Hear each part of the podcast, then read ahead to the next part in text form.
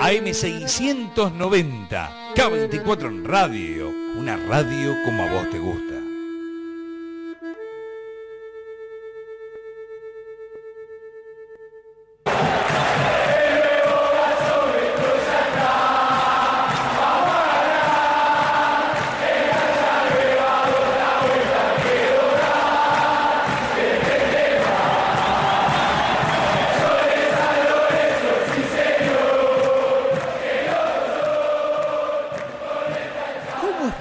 Que siento si nadie puede sentirlo?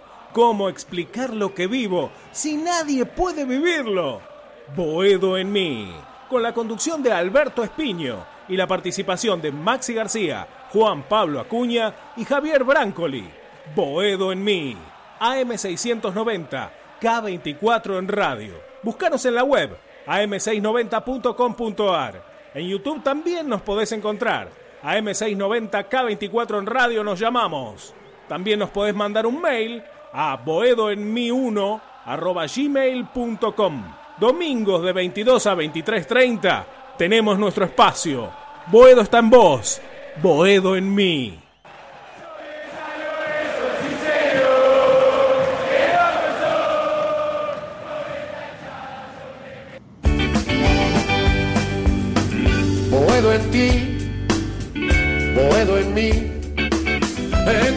Sin mar, en mis sueños de pan, donde todo se aclara y se vuelve al zaguán.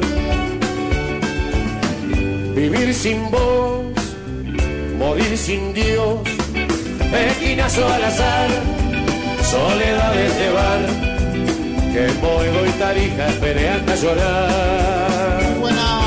No pude ser indiferente. todo el mundo de Boedo en mí, en este nuevo capítulo que comienza en todo el mundo, escuchando eh, con, Julio en la operación, eh, eh, con Maxi allí sentado en el sillón de psicólogo, con Hernán Sanz, con Javier Brancoli, con Juan Acuña seguramente en el éter, porque no lo veo, pero seguramente está. Bueno, con un nuevo capítulo de en mí, con todas las ganas, con toda la fuerza de empezar este programa, con muchas ganas de hablar de fútbol. Empezó el campeonato de la liga profesional este, y que, que bueno, este, más allá de estas estridencias entre Tinelli, Donofrio, entre la AFA, entre Tapia, este eh, teatro independiente que se podría llamar Javier, vos que sos más grande como yo, eh, la, parecen las improvisaciones de Mosquito Sancinati en el Centro Cultural Rojas, este, con de todo es una parodia donde eh, Maxi así es, más chico, pero ahora ha visto teatro under, Maxi con, con esa onda tiene su teatro under, pero lo que se está viendo en el fútbol argentino es parecido al teatro en algunos aspectos. Lo que no fue teatro, empezó el campeonato con un, eh, un empate de San Lorenzo 0 a 0, eh, que vamos a desmenuzar con todo este equipo de trabajo, el mejor que tiene, o uno de los mejores, yo no quiero decir a nivel partidario, una eh, audición que se está instalando cada semana más y más. Maxi, que conoce el medio como todo, como Hernán Acuña, me dirá después si es así. Yo creo que Boedomí se está sentando, me asiente que sí con su cabecita. El, señor psicólogo Maxi García.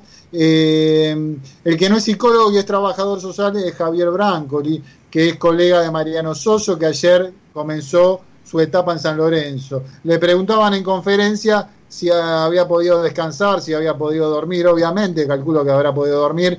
Lo considero un tipo inteligente a Mariano Soso, no coincido con algunos aspectos futbolísticos de su manera de ver el fútbol, pero eso no implica que me parece un tipo de los más serios que hoy, de, acuerdo a lo poco que lo escuché, me puedo equivocar, eh, porque todos le endilgan que habla difícil, que es un tipo complicado con términos, con, eh, con, términos rebuscados. Yo la verdad en eso disiento, me parece un tipo serio, que eso no significa, vuelvo a repetir, porque si no se, eh, todo se malinterpreta, no significa que yo lo hubiera traído, lo dije desde el principio, no hubiera elegido este, este tipo de técnicos, ojalá me tape la boca. Este, me parece que en la primera conferencia de prensa previo a Argentino Junior, él dijo que su premisa es tener el balón en los pies la mayor cantidad del tiempo. Bueno, ayer con Argentino eh, la, la, la, praxis del fútbol y la praxis de la vida te lleva por delante, Maxi. Este, vos podés tener un planteo, una idea, pero si no tenés los jugadores adecuados para desarrollarla, te lleva por delante como te llevó Argentino Junior los primeros 25 minutos por delante. Y la idea te la pones, no allí, sino en un lugar que tendrás que restablecer y reequilibrar. ¿Qué quiero decir? Mariano Soso me, me parece un tipo que hay que darle crédito. ¿Por, qué? Porque, me cae bien, no tendría que ser eso, me cae bien, eh, me parece un tipo estudioso y eso no es menor, en un mundo del fútbol donde está lleno de chantas, donde está lleno de marketing, donde te trajeron, eh, trajeron 20 jugadores y no rindieron en su momento. Este muchacho, veremos, habrá hecho cosas correctas, otras que no estuvieron bien en la previa, en esta pretemporada tan rara que hubo en el fútbol argentino de marzo, Hernán Acuña. Lo que quiero decir, y, después quiero escuchar a ustedes que saben, eh, que saben mucho y más en varios aspectos que yo de la actualidad. Quiero, a ver, como puntapié inicial, el tema que después hicimos una encuesta, Maxi, en el Boedo Mí, de el arquero de Monetti, de Torrico, que está pareja a la encuesta, que la gente sigue prefiriendo que siga Monetti para la próxima con Estudiante de La Plata. A mí, bueno, lo que, lo que me resultó más, iba a decir una palabra agradable, no es la palabra agradable, porque lo que se vio no fue agradable. La otra vez Gatoni, Donati que se está poniendo en forma, la dupla central básicamente, me dio, no, no sé si seguridad, pero en una cancha difícil, una cajita de cristal, que es la cancha de Argentino Junior, eh, porque te tiran centro de todos lados. Después, la, eh, la sensación de que Pitón ayer no rindió, que en la marca no, no está a la altura, pero que, es un buen jugador y que, bueno, ayer no, no, anduvo bien. Igual no vamos a caerle a Pitón porque no es el primer, ojalá que se lo venda en su momento, que traiga billete. Eh, me dio la sensación lo que venimos diciendo y me cansa, Maxi, me cansa el tema del, de un equipo liviano, del Torito y Menosi, que Menosi la verdad que después me pone más de la cabeza viendo otros equipos, que vos me, vas a decir, Acuña, no tenés que comparar con otros equipos, pero comparo con Boca y River, a la noche jugó Boca y, la verdad, le decía a Maxi, no es tres veces más que San Lorenzo, es cinco veces más. La verdad que hay que ser duro y algunas veces hay que ser sincero y cruel con lo que uno ve de, esta realidad de San Lorenzo a nivel futbolístico, que no es de ahora, es de hace cuatro o cinco años que venimos diciendo lo mismo, que San Lorenzo se equivoca en la comisión directiva, en las intervenciones, en las incorporaciones. Este, lo único bueno que creo que se dio estos últimos tiempos son las eh, incorporaciones de las variantes inferiores, que Javier muchas veces me chicaneaba, bueno, se logró billetes con Gais, el tema de Herrera que ahora está lesionado, este, el tema que ahora vamos a discutir de, Peralta Bauer, que me pareció que es uno de los pocos que estuvo a la altura eh, con un 5,50, digamos, ¿no? Porque ninguno pasó los seis puntos, solo Donati y, este, y eh, Gatoni seguramente. Monetti con alguna tajada espectacular que, bueno, en el primer tiempo que a la altura de Monetti, que sabemos que es un buen arquero, después con, errores infantiles saliendo del arco en el segundo tiempo. A mí lo de Ramírez, la verdad, gente, me exaspera. Este, igual ahora vamos a desarrollarlo, no quiero tirar todo de entrada, pero es básicamente un equipo liviano. Me da la sensación de que te agarra un equipo consistente y te, te llena la cara de dedos. Este, porque Menosi y Torito, más Menosi no se planta como se tiene que plantar, digamos. Y después, nada, eh, discutimos ayer bastante con mi amigo Hernán. Eh, estuvimos meses hablando de los Romero, de, la, de Moria y de Susana, o como le dice Ian en el plantel, de las reliquias, de, la, de las reliquias griegas, de, de, de los de, como diría, no me quiero hacer el fantino, porque aparte no es un periodista interesante en varios aspectos, sigue entrevistando, este, pero de lo faustoso que son los Romero, la verdad que ayer, Oscar principalmente, hermano, no estuviste a la altura de las circunstancias, y se lo digo a vos, a Oscar, y te lo digo a las redes sociales, que ah, ponen los romeristas, los romeritos, los, los carcitos, los angelitos, no, no estuvieron, Oscar, Oscar, hablando, jugando 10 minutos por partido no podés jugar en San Lorenzo, ni en un equipo grande. Si viniste a jugar 10 minutos por partido y a tirar un pelotazo interesante porque calidad te sobra, no, no, no, no, no pasa por ahí. Me parece que Mariano Soso ahí le tengo confianza. Por algo lo apretó y no lo dejaron seguir Tinelli, responsable, no lo dejó seguir con algunas cuestiones a los Romero, darle eh, el, hilo del carretel y dejarle, como lo, así lo dejaron a Monarris, sin capital político. Este, eh, creo que Soso no lo va a permitir, me parece, este, de una espalda eh, tampoco tan importante, pero de una personalidad para decir, Oscar, hermano, tenés que aparecer, San Lorenzo te necesita no 10 minutos, 45 minutos. Hernán Sam me decía, bueno, pero si todo el equipo no te responde, tiene, ¿qué quieres que haga? No, los diferentes, yo no hablo por los billetes, porque se le paga, no sé, Maxi, cuánto a Oscar y a Ángel un millón, no me interesa, pero son diferentes. Oscar es diferente. Entonces, hermano, tenés que saber dónde estás jugando. Si no tenés ganas de jugar, si no tenés ganas de concentrarte en esta situación y ganar algo, no decilo, plantealo y andate a donde te quieres ir o a Estados Unidos a jugar con los barros Esqueloto, a donde sea. Pero San Lorenzo necesita conductores y si vos sos diferente, tenés que estar a la altura. Eh, Torito y Menosi no lo son.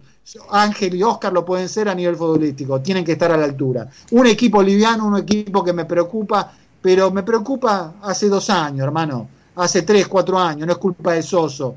Este, pero bueno, eh, me parece, Maxi, que te quiero escuchar, te quiero escuchar a Cuña, a Hernán, a, a Javier, dale, Maxi, querido, empezá, dale vos. Beto, querido, muchachos, ¿cómo andan? Buenas noches. Eh, línea editorial, tocaste muchos aspectos, eh, la verdad que coincido en muchos, en muchas cosas, pero bueno, en otras también disiento, obviamente. Eh, comenzó la liga profesional de fútbol en Argentina que de profesional no tiene nada.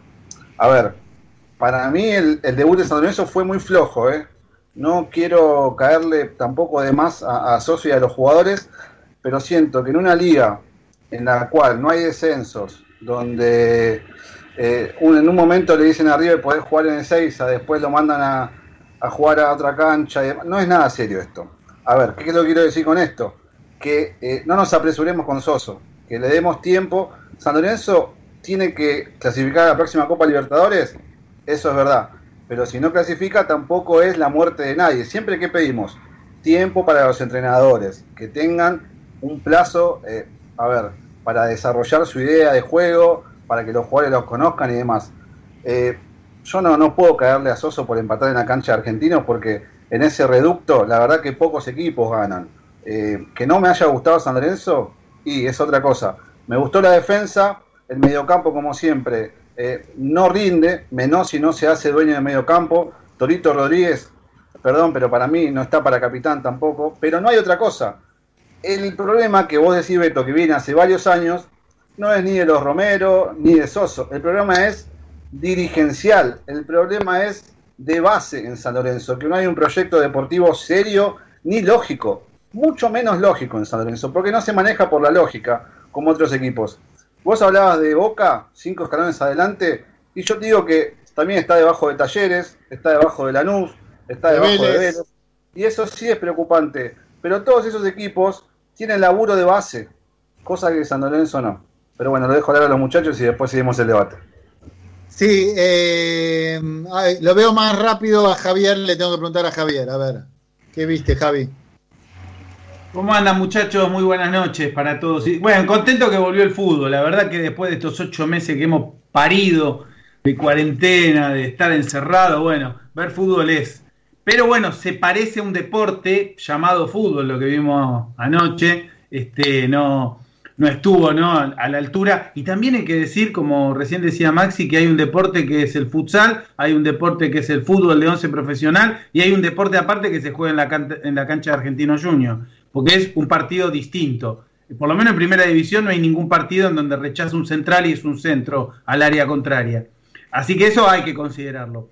Eh, no, obviamente nadie está contento con cómo rindió San Lorenzo. Eh, no coincido con Maxi en que yo creo que hay un proyecto serio en inferiores. Yo veo de, hace varios años que hay un, se proyecta bien, eh, se vende, se pone pibes en primera, pero veo una enorme contradicción con eh, las incorporaciones, la rotación, los distintos estilos de juego.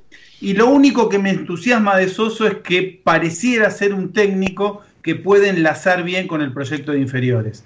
Ahí es donde yo tengo alguna expectativa eh, a, futuro. Me hubiera gustado más ver a Matías Palacios y a un 9 definido. Eh, no, no lo mato al pibe Peralta Bauer para nada. Creo que le faltó horno. En las dos que tuvo le faltó horno para llegar al fondo, para cabecear en alguna. pero, pero estuvo. En la, de cabecear, en la de cabecear, ¿qué horno le faltó? A ver. Me, me, parece que se pasa a él. La pelota es alta, pero él me parece que se pasa. Y después la que la buena jugada de Romero que tira el centro del área chiqui y no llega. Pero bueno, no llega, digo, le faltó horno, le faltó cinco minutos, no es que no estuvo. Me parece que estuvo, este, estuvo bien a la altura. ¿No te gustó? Si le vamos a caer al pibe, me parece que estamos equivocados. No, no, para nada, para nada. Pero creo que le faltó en un equipo a que le falta todo, este, o por lo menos le falta en medio de la cancha en adelante. Me gustó Gatoni, no tanto Donati, me parece que Donati revolea. Eh, me, me ilusioné, va, me ilusioné, es una forma de decir, con el retorno del Tucu Salazar, porque creo que era el tercer cuatro que teníamos en lista y estuvo a la altura, físicamente rindió, como es su característica. Pero bueno, estamos lejos. Y respecto a los Romero que decía Beto, y son las únicas que tuviste. La pelota Peralta Bauer, Romero, el, el, enganche que hace seguir al central. Las dos que tuviste en el primer tiempo y no hubo más. Este, estuvieron en los pies de él. Entonces, bueno, eh, es muy poquito para conformarse. Eh, lo mejor de ayer fue el resultado, sin dudas.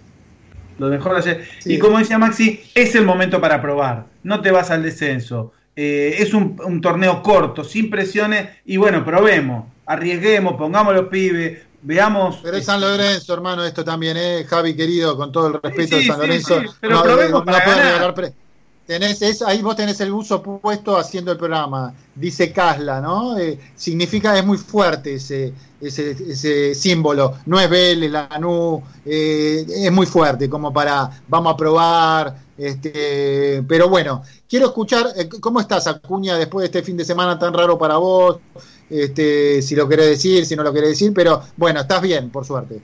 ¿Cómo andan, muchachos? Muy buenas noches para todos. Sí, estamos en óptimas condiciones, contentos por eh, volver, volver a ver el, fútbol de, todos los días, volver a ver a San Lorenzo, que no ha dejado la mejor imagen, es verdad. Eh, coincido por parte con algunas cosas que decía Maxi, a este equipo va a haber que darle tiempo, va a haber que darle rodaje, va a haber que eh, ver los primeros tres partidos, a ver cómo responde al esquema táctico. Si bien la cancha Argentinos Juniors para San Lorenzo siempre fue difícil, creo que si San Lorenzo se proponía poner una marcha más, por encima de Argentinos Juniors se llevaba el partido sin lugar a dudas. Más allá de que Argentinos Juniors es un equipo formado que se conocen eh, hace tiempo, tampoco tuvo la claridad mental como para poder llevarse los tres puntos, mejor dicho, quedarse con los tres puntos en casa, cuando tuvo la posibilidad no supo concretar y San Lorenzo, las pocas que tuvo, no tuvo claridad de definición por parte de a ver, no vamos a decir un 9 porque San Lorenzo no tuvo un 9 definido de área hasta que entró Jonathan Herrera, que creo que eso es algo que tiene que ver mucho el entrenador, ¿no? En una cancha tan difícil como en la de Argentinos Juniors, ustedes decían que un pelotazo de central termina siendo un centro propio en área rival. Eh, si San Lorenzo no tiene una referencia de área, mucho centro, me parece que no tiene mucha mucha coherencia, muchachos. Eso fútbol es simple, si tenés una referencia de área tenés que empezar a tirar los pelotazos, pero San Lorenzo jugó casi 70, 70 eh, minutos eh, sin referencia diaria y la verdad por ahí desperdició mucho. Yo esperaba ver un segundo tiempo de un San Lorenzo más auspicioso, con más hambre, con más fútbol por la parte central del campo, que la verdad no lo encontró en ningún momento, y de a poco se fue deshilachando la imagen del equipo de Mariano Soso, que había arrancado con un ritmo futbolístico bastante bueno para ponerse a la parte de argentinos, pero en el segundo tiempo se terminó por, por descolorar este, este equipo, que esperemos que en las próximas fechas vaya mejorando. Ahora toca estudiantes, pero eh, lo de ayer en la presentación del torneo a mí me dejó un gusto agridulce, ¿no? a ver, eh, lo bueno por el lado de, del debut de Gatoni, que la verdad no desentonó para nada, creo para mí el mejor del equipo, y y por empezar a darle minutos a Peralta Bauer, que como decía Javi, le falta horno, claramente, las dos jugadas que tuvo. El pelotazo que le pone el paraguayo para recibirlo solo en la puerta del área, era para pensar y posicionar el cuerpo de otra forma y definir mejor ante la salida del recreo, porque ya lo había visto el arquero de reojo que se le estaba yendo encima la marca, por eso el jugador optó por el cabezazo de esa forma, pero quizás con el paso de los partidos al propio jugador también le va a abrir un poco más la mente para tratar de definir de otra forma. Pero a mí el empate 0 a 0 me quedó con gusto a poco. Sí, ahí le dijo a mi amigo Hernán Sanz, eh, eh, que siempre le gusta analizar tan bien los partidos. Muchas veces no tenemos la misma óptica, pero de eso se trata de mirar eh, desde nuestra óptica. Vos decías, eh, Acuña, que San Lorenzo se lo podría, si hubiera puesto un poco el acelerador o algo así, con otras palabras. El problema, Acuña, que San Lorenzo no tiene acelerador, hermano. No acelera, no tiene ritmo, no tiene un ritmo, eh, no, tiene peso específico. Es un equipo que no tiene peso, que no tiene. Y cuando le pedís a Oscar, tampoco aparecía. la otra vez hablábamos con Maxi que me decía, bueno, apareció, pero aparece poco, te necesita aparecer más. Después me decía Peralta Bauer, bueno. No tiene nadie que rompa ¿Cómo? No tiene, nadie, que, rompa línea. Ayer un equipo del ruso Zielinski eh, en esta cancha se hubiera cagado de risa, porque hubiera tirado centro con dos grandotes, San Lorenzo no los tiene, eh, hoy está lesionado el grandote, este, pero bueno, eh, eh, ahora, ahora, ahora sigo después de la intervención de, Hernán Sanz, porque Peralta Bauer me pareció que no. Eh, a mí me gusta de Peralta Bauer los movimientos que tiene. Después, sí, si definió bien o mal, es un detalle. Yo creo que el, el cabezazo le causó sorpresa y no fue malo, pasó hasta cerca del gol, pero los movimientos diagonales son pensemos que no es un 9, obviamente. Este, si querés otro estilo tenés que plantear eh, o poner el chico, como es que mi amigo eh, Maxi, este, o, o Vita, o, o, Alexander, o un 9 de referencia, pero bueno, puso al otro chico que venía de Riestra. Pero lo quiero escuchar también a Hernán Sanz, a ver que, que vi un partido en algunos casos eh, similares y en otro tendrá disonancia con varios de nosotros. Hola Hernán, buenas noches querido. Bueno, buenas noches ante todo a la gente que nos sigue del otro lado en este clásico del domingo. Bueno, a todos los, que me siguen acá en la mesa. Eh, yo acostumbro a analizar un equipo en dos factores. El, equipo con pelota y sin pelota. Creo que San Lorenzo sin pelota estuvo bien. Defensivamente, más allá de unos 25 minutos donde Argentino Junior lo ponen apuro, también en parte, como dice Javi, por la cancha chica, la presión alta de Argentino Junior, los rebotes, los centros eh, pero digo, en la parte de San Lorenzo sin pelota le vi mejora respecto del encuentro del último con Lanús. Ahora San Lorenzo con pelota no, claramente. Pero ¿qué pasa? No hay transiciones. Eh, un 4-2-3-1 utilizó el entrenador. Ese famoso esquema con el que Bausa nos llevó a la Copa Libertadores de América. Bueno, el doble 5 de ese equipo, ¿quién era? Mercedes Ortigosa. ¿Quién se la entrega a Limpia al número 10 para que pudiera conducir a San Lorenzo? el señor Néstor Ortigosa. Bueno, la función esa le correspondía a Lucas Menossi, claramente no la siente.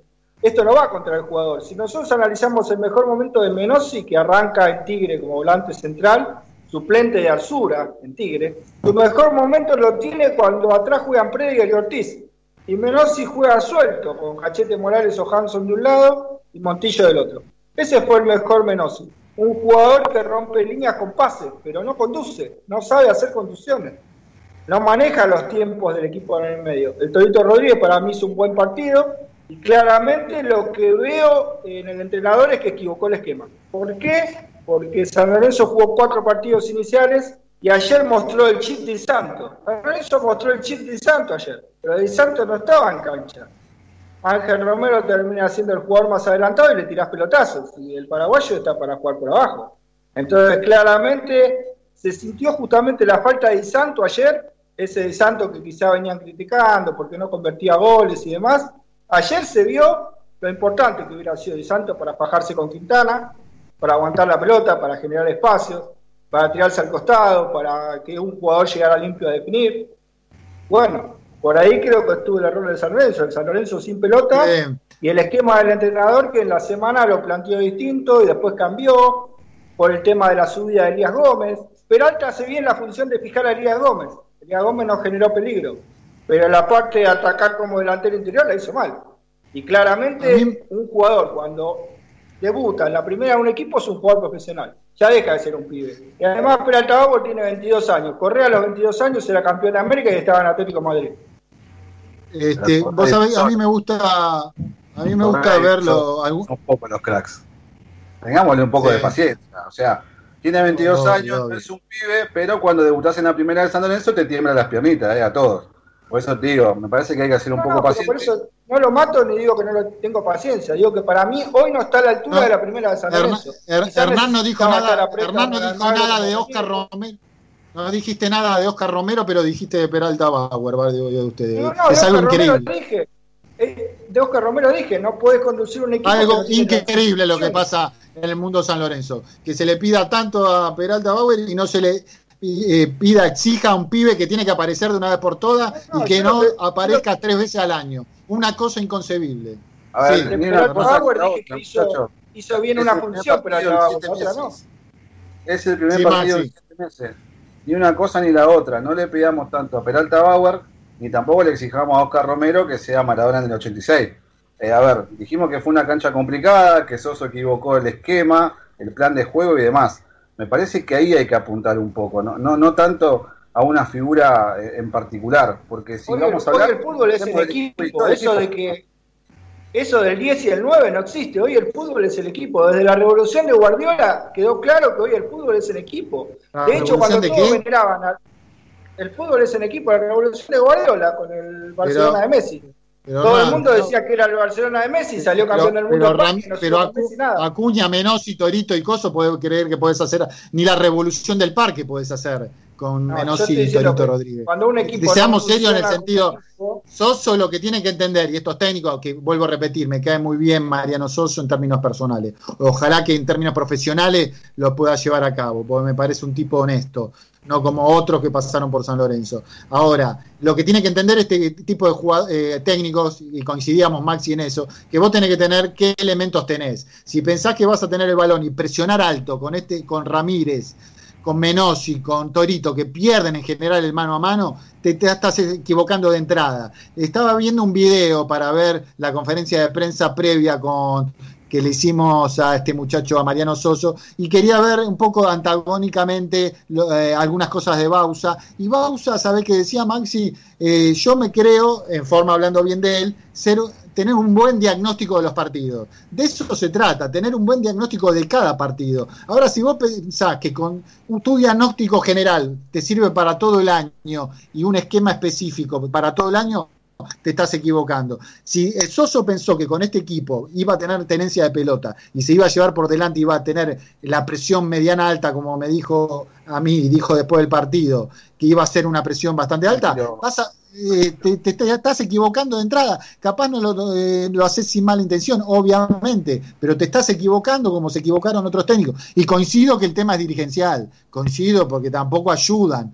Es- no sé si pidió o no, nunca se va a saber el famoso 5 en lugar de Torito, porque hoy me decía un oyente, que si no juega Torito, ¿quién juega en esa posición? Y vos decís bien, Menossi, Menossi no está a la altura o tiene que estar en otra posición. Yo creo, humildemente, siendo respetuoso con Menossi, siendo respetuoso con Menossi, no está a la altura de una camiseta de equipo grande, no está a la, a la altura de una camiseta de equipo grande. Pero bueno, ese es otro tema. ¿Les parece, Maxi, me ayudás eh, para escuchar tres minutos a ver qué dijo Julio, estás ahí? Los primeros minutos de conferencia de prensa para escuchar un poco a ver el análisis del técnico de San Lorenzo, de Mariano Soso. Julio, a ver los primeros minutos, por favor, amigo querido. Bien, buenas noches. Eh, en cuanto al partido del día de hoy, creo que no venimos desarrollando la liga.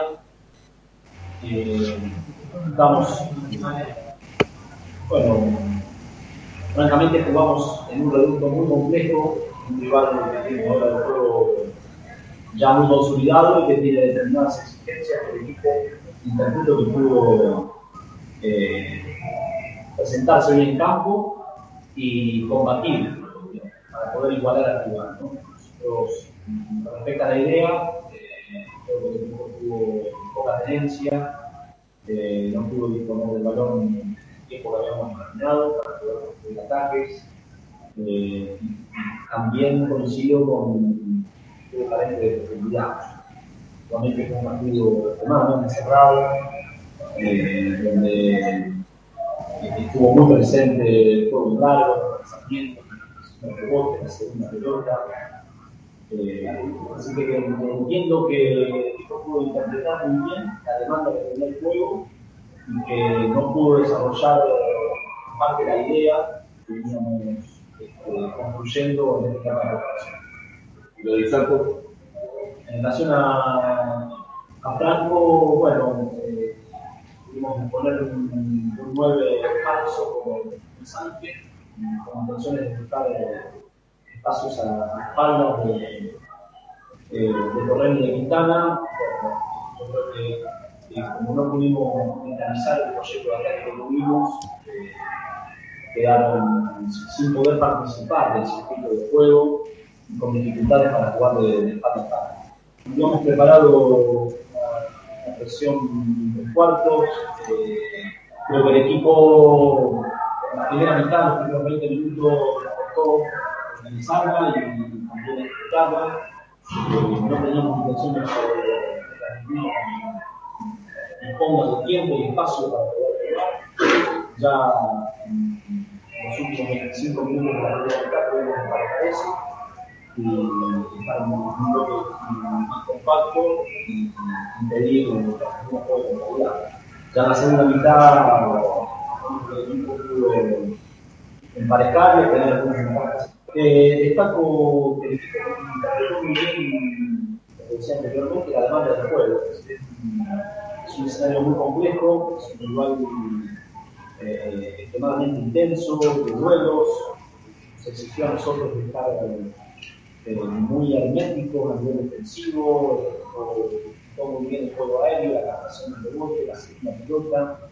Creo que pudimos combatir con eficacia eso, eh, principalmente en la, segunda mitad de la primera, y todo el segundo tiempo.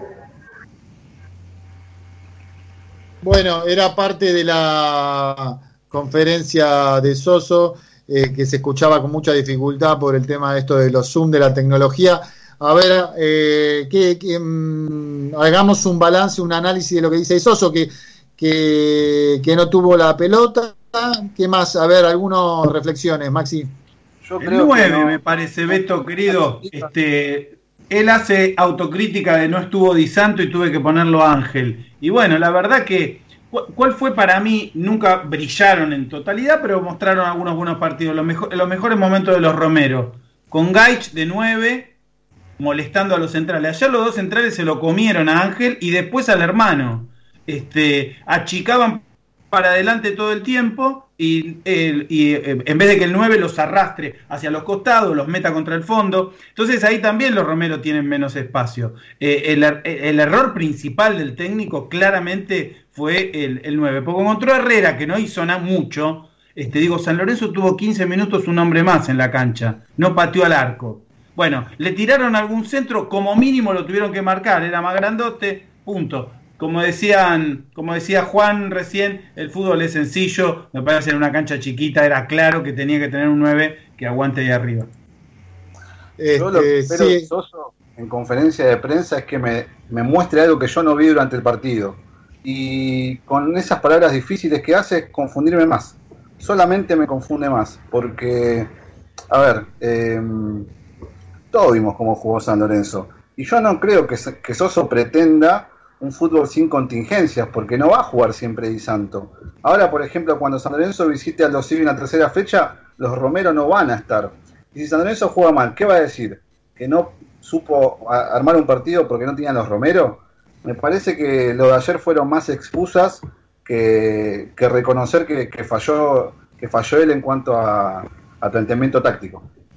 Exactamente, si, si no estaba Di Santo querés jugar con el hombre más adelantado, como es por ejemplo Ángel Romero, tendría que haber jugado con un 4-3-2-1 y poner justamente a Matías Palacios para que conduzca con Oscar y generar espacios a través de la conducción, no a través de la pelota y el pivoteo, porque claramente Ángel Romero no está para esa función. Acuña. Sí, creo que el, el técnico equivocó algunos aspectos eh, tácticos, ¿no? Porque el equipo tuvo poca tenencia de balón, estuvo carente de profundidad eh, y eh, él dijo que se había, preparado, para un partido de presión en tres cuartos de cancha. Creo que eso nunca, nunca San Lorenzo lo pudo asentar a lo largo del partido. Después dijo que el hermetismo defensivo de- del equipo se, se pudo ver. Está bien, esto claramente son dos cosas, ¿no? Lo defensivo tenés que estar eh, eh, concreto, eh, correcto, porque si no sufrís sobresaltos, pero al mismo tiempo los- esos sobresaltos nunca tuviste un alto a lo largo del partido. San Lorenzo nunca estuvo, a mi entender, a la, a la altura de- del, del encuentro. Por eso lo que dije an- eh, anteriormente, si le ponía un poquito más de énfasis, está bien, quizás no tenía juego claro. Estamos, en eso estamos de acuerdo porque no demostró lo que venía mostrando a lo largo de los partidos, pero con un poco de, de, de injundia, de, de amor propio, podía encarar y poder llevarse los tres puntos. Creo que le faltó también un poco de, de carácter al equipo. Por eso, vos le decís la injundia, amor propio, eso si los jugadores no lo tienen. El, el- el técnico lo puede transmitir, pero es muy difícil que vos inyectes con una vacuna como la que se estaba buscando del COVID, eh, le pongo amor propio a Ramírez. Es muy difícil. Yo pensé desde chico que en lo que vi en taller es otra cosa. Por ejemplo, pensé que iba a tener un poquito, porque va y viene por un carril como si va por autopista 25 de mayo, un auto que va y viene, no le noto convicción que es lo que quiere hacer, por ejemplo. No, la- eh, la- sum- ya. sumado a lo de Ramírez y Acuña, sí. Injundia y la motivación, si no salen del jugador propiamente dicho, lo tenés que transmitir de banco de suplentes también. Y que vos le digas a un jugador, referenciarte más, de verdad, a mí me parece gracioso. A mí me parece gracioso. ¿Qué querés que te diga, Beto? Eh, a ver, eh, Soso siempre dijo que él se defiende con la tenencia de la pelota. Y ayer San Lorenzo hizo todo lo contrario. Entonces que no me venga a decir lo del hermetismo defensivo, porque eso también es hilar fino. Porque Argentinos Juniors, si se iba ganando 2 a 0 en el primer tiempo, estaba bien. Entonces, ¿qué me viene a hablar del hermetismo defensivo, Soso? Si lo salvó. Y justamente, si, a- si Argentinos iba ganando 2 a 0 en los primeros 25 minutos, ¿quién era el Oscar Romero argentino? Pero no juega con un Oscar Romero argentino. Y, pero justamente porque juega en equipo, y ahí está la diferencia. Si a San Lorenzo le cambiamos a Oscar Romero y a Ángel, y se lo damos a Gallardo, tenemos a Nacho Fernández y a Suárez. Quedate ayer no te tranquilo que con, con Gallardo, un Oscar Romero que juega 10 minutos no te juega, no te, ni en el banco. Está, lo ponía el Gallardo- colombiano, lo ponía el la- colombiano que le dio el máximo eh, gol de la historia, lo ponían en 20 minutos. ¿Vos te crees que este Oscar Romero puede jugar con Gallardo? Por Con favor. Gallardo sería la frutilla del postre. Con Justamente Matías Gallardo porque lo aprieta, hay que con apretarlo. Soso lo tiene que apretar como lo apretaría Gallardo. Si no, este pibe no va a rendir, acordate. Lo tiene que apretar en el buen sentido, porque tiene condiciones, tiene condiciones, pero le tiene que sacar el jugo de verdad. Lo que, lo que hace Gallardo con algunos técnicos, no sé si Soso estará a la altura, pero le tiene que sacar lo mejor que puede. A ver los dos últimos minutos eh, de Soso en la conferencia de prensa, Julio, los dos minutos y medio de Soso, por favor, Julio querido. Julio. ¿Lo tenemos? No se escucha. Bueno, pero en el, en el mientras tanto, muchachos, yo creo que el propio mm, entrenador eh, se lo vio perdido en cuanto a las declaraciones que dio luego del partido. Porque, a ver, yo viéndolo afuera, si no veo el primer tiempo y veo parte del segundo, yo en el segundo tiempo, te digo la verdad, me dormí. A ver, convencerme que San Lorenzo en el primer tiempo fue, fue mejor de lo que viene en, en el complemento. Y la verdad que eh, después ver la repetición, ver lo que hizo San Lorenzo en el primer tiempo, que a duras penas intentó complicar el arco de Argentinos Juniors, eh, también creo que nace desde, desde el lado de- del director técnico transmitirle un poco más al plantel. Si no, lo- si a no lo en los 90 minutos, dalo por lo menos del lado de afuera. Y- Vuelvo a repetir, chicos, no me quiero pelear con ustedes, pero ¿qué le podés transmitir a, a un equipo que ya varios técnicos le intentan transmitir? Eh, si- a- hay jugadores que no, viste, Eh, ya cu- pueden cumplir un ciclo también, como cumplen los técnicos un ciclo. Hay jugadores que no están a la ¿quién lo- altura. ¿Quién los pone? Voy a decir algo ¿quién los va a pone a- en el equipo? ¿Quién lo pone a Menossi? ¿Por qué no puso a Sabela? Pero ¿a quién ¿O por va qué a poner? no dijo Ah, tráigame otros bueno, cinco, me voy? ¿Y por qué Pero no vos dijo creés que entre Sabela y Menossi-? A ver, antes de seguir la discusión, Maxi, y, y contestame y refutame, eh, escuchar los dos últimos minutos que tenía Julio y se tildó la computadora. A ver, Julio, ¿lo tenemos al técnico de San Lorenzo? poder trabajar los niveles nacionales, pero eh, sí hemos podido llegar bien y encima piensa era retribuirla con trabajo, con resultados, con un equipo con una idea clara campo. El Mariano es un extremo natural, teníamos un duelo Díaz Gómez, eh, tal vez no, tanto en campo propio, pero sí que existía eh, la, tarea de poder atacarlo a ese lateral, pero también sostenerlo. Y en la semana habíamos incluido a Matías a volante ofensivo y a Oscar al extremo derecho. Lo vimos bien a Mariano y bueno, intentamos tener un partido más acorde a su presencia para reforzar jugar con un extremo natural. Eh, y en cuanto a Matías, también reconozco que había muy poco espacio de la distancia que existía en, los centrales de argentinos y en contención con doble protección que ellos presentaban. Así que, independientemente de quién jugara, reconozco que la tarea de volante ofensivo para encontrar los espacios tenía eh, una enorme combinación. Eh, bueno, imaginábamos un partido de mucha presión en relación a argentinos y eso mostramos que conocimos que existieron errores no causados y otros producto de la presión en su lugar. La última pregunta es de Alberto Espiño con Abuelo Mí. La tenencia del balón de San Lorenzo que vos trabajás y buscás fue muy intermitente, según la apreciación de él. Te consulta cuánto resintió esa estrategia la falta de continuidad de Oscar Romero en el juego. Bien, más allá de la apreciación, es una realidad. No pudo disponer de la pelota como resultado. Eh, y cuanto a Oscar, eh, bueno, es un futbolista que también había que encontrar, ¿no? Los primeros movimientos no, no alcanzó a conectarlo. Eh, cuando el impulso de la pelota la realizaba, más realizar. No es una cuestión que involucre únicamente a Oscar, sino la construcción de, de la cancha que por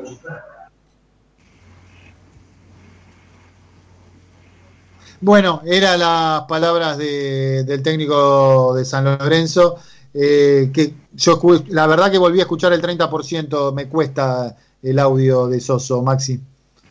Venís coincidiendo mucho con Soso, es la, la, pregunta que le hiciste el miércoles pasado, que te dijo con mucho criterio, ahora que tu apreciación estaba bien encaminada. A ver. Eh, tengo, tengo ahí una. Tengo una. Sosista del primer tiempo. Sos sosista, claramente. Claramente. Se está poniendo bielcista, Beto, ¿eh? Se está poniendo no, bielcista. No, lo que lo, le rescato, a ver, en este mundo del fútbol, Maxi, ahora, ahora criticame, pero eh, la verdad me cae bien el pibe, el técnico de 38 años, eh, con eso no significa nada, creo que sabe, eh, me preocupa que lo pueda plasmar en la práctica, porque lo que decía el Patón Bauso en un video, ¿no? Lo que vos tenés, el, el, técnico tiene que diagnosticar bien cada, como el médico, cada paciente es diferente, eh, Gallardo cada partido lo hace diferente, ojalá que más allá de la teoría que es buena, la de Soso y que es un tipo serio, que eso se lo rescato a cualquier tipo, un, serio profesionalmente, que lo pueda llevar a la praxis. Sí, Maxi, decime. Sí. No, más allá de lo que dije al principio del programa, que hay que darle tiempo a la idea de Soso, hay que darle tiempo de trabajo para que convenza a los jugadores y demás para mí San Lorenzo no es un lugar donde puedes venir a hacer primeras experiencias en un grande. Por eso digo que Soso, a mi entender, no es un técnico que yo hubiese traído. Yo hubiese traído un técnico con más espalda. Pero, a ver, eh, vos recién decías lo de la mitad de la cancha y te voy a hacer enojar, te dije, porque con este Menossi, ¿para qué dejas tirar a Poblete? Dirigencialmente también no. se arma mal San Lorenzo. A ver, compraste a, Menossi, compraste a Menossi en 3 millones de dólares casi. Batallini en Argentino Junior se va por un palo. Rolón va a Huracán libre. Eso no tener visión. Y ahí es donde yo también digo, la Secretaría Técnica, ¿para qué está en San Lorenzo? De verdad, muchachos, porque le están sacando plata del club que la podría destinar a otra cosa. Yo no entiendo más, más, Maxi, este Franco Moyano que vimos ayer en Argentino Junior es tres veces más que Menossi. No, Así Hernán, por favor, Hernán, por favor. Te lo pido, te quiero mucho. Dejaste Sos de de Barraca también. Piatti y que Piatti esté en el banco de suplentes. Pero la misma Ahora jugador Franco. Moyano que Menossi, claramente, para la función. Primero Que son otras funciones, pero Boca se lleva al Pulpo González, que estaba dormido en Libre. Racing, y ahí tenés un Exactamente. 5 que podría haber aspirado San Lorenzo. Y el. Dejaste ir Acuña, a- a no te dejamos Maciel. hablar, Acuña. No, Dejaste mirá, a Manuel Maciel. Vino Piatti. ¿Se te planta porque no quiere hacer la banda, Piatti? Dale, sea. ¿No, no quiere hacer la banda en la cancha de argentino, que es 4x4? Ahí, bueno, falla A Soso ver. también. Este, eh, yo creo que Piatti eh, en una pierna y tiene, si está 50% de su estado físico tiene que jugar en este equipo de poca personalidad futbolística, don- donde no aparecen, donde se esconden. Eh, ojalá que sea lo que dice Maxi y, eh, algo de eso hay. No quiero, hay que entender que fue el primer partido oficial. Eh, pero no, Hernán, déjame decirte esto. Eh, lo de Moyano tampoco está demostrado. Tampoco repitamos porque Gabriel Rojas tampoco está para San Lorenzo. Tampoco está, no somos un, si queremos ser, volver a una jerarquía de, competir, como se dijo algún dirigente que después, eh, pero no pudimos meter la Copa Libertadores con jugadores de nivel. No vamos a estar con Gabriel Rojas, con Moyano, con determinado. Tampoco Pero- insistamos, lo- insistimos tres años con Perrito Barrio, con las redes sociales que estaban Bueno, en el club de pero fan de, Perrito Barrio. No insistamos con cosas que no todos los pibes son iguales. Este, y A ver, yo y veo- hay- sí. Veo a Menossi, me parece que no está a la altura y que Pero Moyano. tampoco para puede, ninguno posición- puede jugar. Menossi no puede Bueno. jugar en San Lorenzo. No puede jugar Por el otro otro chico lado. Moyano, tampoco puede jugar. Pero eso no Pero puede significa jugar que. Bauer. Pero puede jugar Peralta Sí, Bauer. yo creo que dije sí. no está a la altura, me mataste. Para No, mí no te- Peralta no está a la altura como tampoco Rojas. No te mato, te estoy diciendo, jugó un partido primero. Primero jugó un partido. Al perrito barrio lo bancamos tres años, jugó dos partidos bien. Lo que nos Pero metió en la Moyano, copa, ¿cuánto jugó?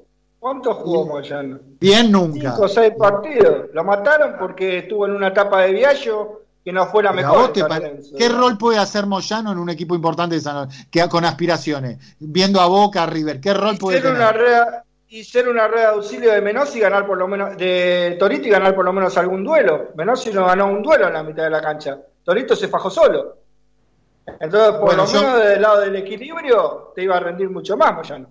No quiero monopolizar la palabra como monopolizó ayer la pelota Oscar Romero. Este, Javier, eh, Maxi Acuña, te, no te dejamos hablar, ni a Javier tampoco. No, creo que, a ver, No, muchachos, eh, Juan, dale vos. Perdón, eh, Javi, discúlpame. Eh, creo que esto es un es un proyecto que va a llevar tiempo en acostumbrarnos un poco. Eh, vamos a, bajar un poco los decibeles, está bien, claramente uno quería empezar ganando la primera fecha del campeonato para estar tranquilo en la tabla de posiciones. Tenemos que bajar un poco los decibeles y esperar un segundo partido a ver cómo lo plantea. Y creo que el tercero va a ser, como bien decía Hernán, eh, que no vas a tener a los Romero que van a estar en- eh, junto a la selección paraguaya, a ver cómo resuelve este enigmático, porque a, partir de ahí aparece otro tema en carpeta para Mariano Soso, es ver cómo arma un equipo y qué funcionamiento le da sin las dos piezas fundamentales que son los hermanos paraguayos que más allá de que ayer no tuvieron un gran partido, son los dos jugadores que no pueden faltar en el plantel y que por más que a algunos no les guste, le da el fútbol que necesita el equipo, sin lugar a dudas. ¿Vos seguiste relaciones públicas, Acuña? Eh, no, no, quise en algún momento. Ah, ¿viste? Ah. Dijiste, no hizo gran partido. ¿Cómo dijiste? No hizo gran partido, Oscar. ¿Cómo Sí, dijiste? El equipo, para, para mí el, equipo no hace un gran partido. Creo que eh, lo voy a dejar hablar a Javi porque iba a hablar justo Javi, pero para mí es el equipo. El- el no trabajador- los- los hermanos. Sí, bueno, pero el equipo, a ver, Hernán, cerrá la idea. El eh, está bien, pero me decís el equipo. Alguien ver, tiene que Beto. aparecer del equipo. Yo te, yo te voy a ser sincero en un aspecto. Por ejemplo, cuando hablamos de River de Gallardo. Enzo Pérez juega de 5. El doble 5 juega de doble 5. Los conductores conducen bien. eh, las transiciones se hacen bien. Los laterales juegan bien. Los centrales son sólidos. Armani ataja bien. Los delanteros juegan bien. Juega bien en equipo. te puede faltar Nacho Fernández, te puede faltar De la Cruz un partido, faltaba De la Cruz, ingresaba Carrascal, a lo mejor falta Borré, juega Prato, pero tiene una idea, una idea que todavía Soso no puede plasmar. Hay funciones específicas que Soso le quiere imprimir a los jugadores y los jugadores todavía no no logran incorporar ese concepto. Pero el peso específico, el peso específico de los jugadores no son iguales. Eh, en el mismo Boca, que yo pensé que Tevez, me equivoqué, pensé que estaba para el retiro, volvió después de la pandemia y el chabón se hizo cargo y se pone en la espalda y es el mejor jugador de Boca, uno de los mejores jugadores de ¿eh? Boca. No es Tevez solo, es ruso. obvio que no es Tevez solo, pero no todo Boca anda bien, no todo Boca anda bien. Y cuando aparecen los diferentes, aparece ayudar aparece el mejor funcionamiento. Aparece el mejor funcionamiento cuando los mejores jugadores aparecen. No podemos negar que si Nacho Fernández aparece con solidez, aparece el 5, que la rompe en River, este, Enzo Pérez, y si aparece en un par, ayuda el dinamismo general. ¿A quién le quieres pedir en San, Lorenzo, a que alguien tiene que empezar a vertebrar ese juego? Javier, eh, a ver, a vos tu idea, por favor. No, nada, te quiero señalar una pequeña contradicción. O probamos, porque es un campeonato que no hay descenso, que no se suma para lo promedio, y ponemos a Peralta Bauer, o este, queremos asegurar el, mejor resultado posible con un material que sabemos que es medio pelo. Entonces digo, o probamos con Peralta Bauer, digamos, es el ejemplo de Peralta Bauer, ¿no? Digo, probamos con los pibes, buscamos alternativas de juego que, que por ahí tengan más que ver con lo mejor que hoy tiene San Lorenzo, que es su formación en inferiores, o este, vamos a tratar de meternos en la Libertadores ganando este campeonato que va a ser difícil. Ahí hay que tomar una decisión. Y en ese sentido, sí, creo que hay responsabilidad del técnico para decir este, cuál es la aspiración. Viste que todos los técnicos te dicen el objetivo. ¿Cuál sería el objetivo para San Lorenzo en este torneo raro que tenemos? ¿Cuál sería? ¿Meterse en la Sudamericana? ¿Meterse en la Libertadores? ¿Poner pibes? No está claro. Para él, para él, es un equipo en formación, dijo. Por eso, entonces, si es un equipo en formación, formemos. Este, Maxi, te quiero escuchar, a ver. Hay que plantearse objetivos a corto plazo. El primer objetivo de San Lorenzo es ganar. El segundo objetivo de San Lorenzo es clasificar entre dos primeros y llegar a la fase campeonato de la, de la Copa de la Liga Profesional. Porque si ya pensás de entrada en ser campeón, y con lo que se vio en la primera fecha, la verdad estás lejísimos. Muchachos, primero tenemos que ser sinceros con nosotros mismos y con la gente de San Lorenzo. Esto, ¿eh? Es la primera fecha. ¿Cómo estará Racing hoy con el equipo que tiene que se comió cuatro con Atlético Tucumán? Por eso digo. me hiciste acordar, hoy, hoy me acordé a la tarde. Y Racing tiene un equipazo, muchachos. La primera fecha es como que no se hubiera jugado. Los dos partidos fueron 0 a 0. Como que la primera fecha del grupo 5 no se hubiera jugado. El resultado es lo positivo, como decía Javier al principio qué técnico el, técnico Atlético de Tucumán, ¿no? Se acerca a las 11 la tanda eh, Ruso Sieliski con otra tendencia, otra ideología, que salta línea, todo lo que quiera, y le, desarman el equipo. Este, y vuelve a rearmar. Este, lo, dijimos acá, cada uno tiene su forma. Eh, es un gran técnico, este, que varios lo pedían en su momento, pero está Mariano Soso, ojalá que logre plasmar este esquema, Cuña, para, para San Lorenzo. Se acercan las 23 horas, una hora de debate le dimos firme, hermano Acuña, eh, una hora de debate casi. Excelente, creo que sí. Y, a ver, y nos quedamos cortos, muchachos, eh, porque hay mucho para, para debatir y seguir hablando mientras lo veo al señor García que se, se frota las manos. Yo creo que tiene muchísimo más para decir, pero se, está, se, está, conteniendo porque son las 23 y no corre la tanda de la Después de las 23, después de las 23 hay muchas cosas. Están audios de oyentes que quieren opinar eh, pegado a la tanda. Mucho tema de la vuelta a Boedo con la reunión de planeamiento urbano en la legislatura, el tema más importante de hoy de San Lorenzo de Almagro. Vuelve, ¿cómo vuelve? Eh, me la escuché, no sé si escucharon varios, la reunión completa, la escuché tarde, hasta las cuatro y media de la mañana, porque no la pude escuchar a la tarde. Eh, da mucho para hablar esa reunión de la planeamiento urbano en la legislatura, donde San Lorenzo pensaba que iba galopando este, a, nada se gana galopando porque tenés rivales. Este, y en la legislatura eh, algunas preguntas de, algunos legisladores fueron más filosas que otras. De eso también vamos a hablar, Maxi, porque es el tema prioritario, la resonificación de Avenida La Plata y qué hizo bien o qué hizo mal San Lorenzo, porque ahí también pudo haber hecho cosas bien y mal eh, más allá de la buena intervención de Mastro Simone defendiendo algunas pautas en la legislatura porteña. Después de las 11, después de la tanda de Boedo Mi, después de los oyentes, más San Lorenzo, más debate Boedo Mi. Dale, Julio. Boedo en ti, Boedo en mí, en el aire sin mar, en mis sueños de paz. De haber venido hasta. Auspician Boedo en mí. Lava autos, qué bueno. Lavado de carrocería, chasis, motor, tratamientos especiales y limpieza de tapizados. Avenida Crovara 2601, esquina Alvear, La Tablada. América, el software de administración para tu pyme. Consulta en www.softwareamerica.com.ar. Pizzería El Argentino, la mejor pizza a la piedra de la zona oeste. El Argentino, el verdadero sabor de la pizza. Avenida Rivadavia, 9890, Villaluro. Mundo Service, venta y reparación de máquinas y herramientas. Service Oficial Gama, Avenida Italia 1501, Tigre Centro. Teléfono 4749-0997. 4749-0997. Boedo Publicidad, Imprenta y Cartelería. Socios de San Lorenzo, 10% de descuento. Ferrari 287, El Palomar. Teléfono 4751-5906. Leña y carbón, todo para tu parrilla. Eucalipto, quebracho blanco y colorado, espinillo, carbón por 5 y por 10 kilos. Atención a particulares, calefacción y gastronomía. Envíos a todo el país y todos los medios de pago. WhatsApp 115-332-0279. 115-332-0279. Nos encontrás en Instagram como arroba leña.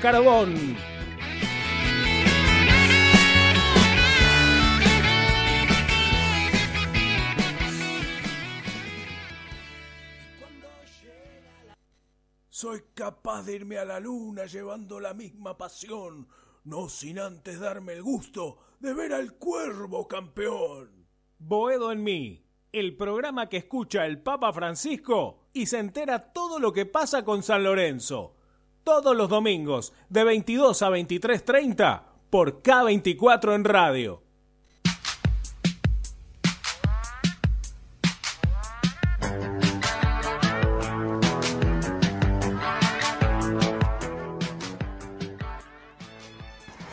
Sí, ¿qué tal? Buenas noches. Habla Fernando de Morón.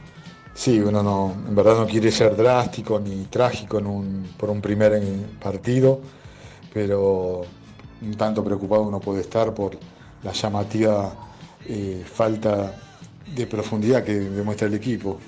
Digamos, no tenemos ni, digamos, no es ni que tengamos a Maradona ni a Messi de que un equipo tenga que girar en torno a ellos, porque pareciera que el poder ofensivo de San Lorenzo depende de los hermanos Romero y que hay que adaptarse a lo que ellos puedan dar.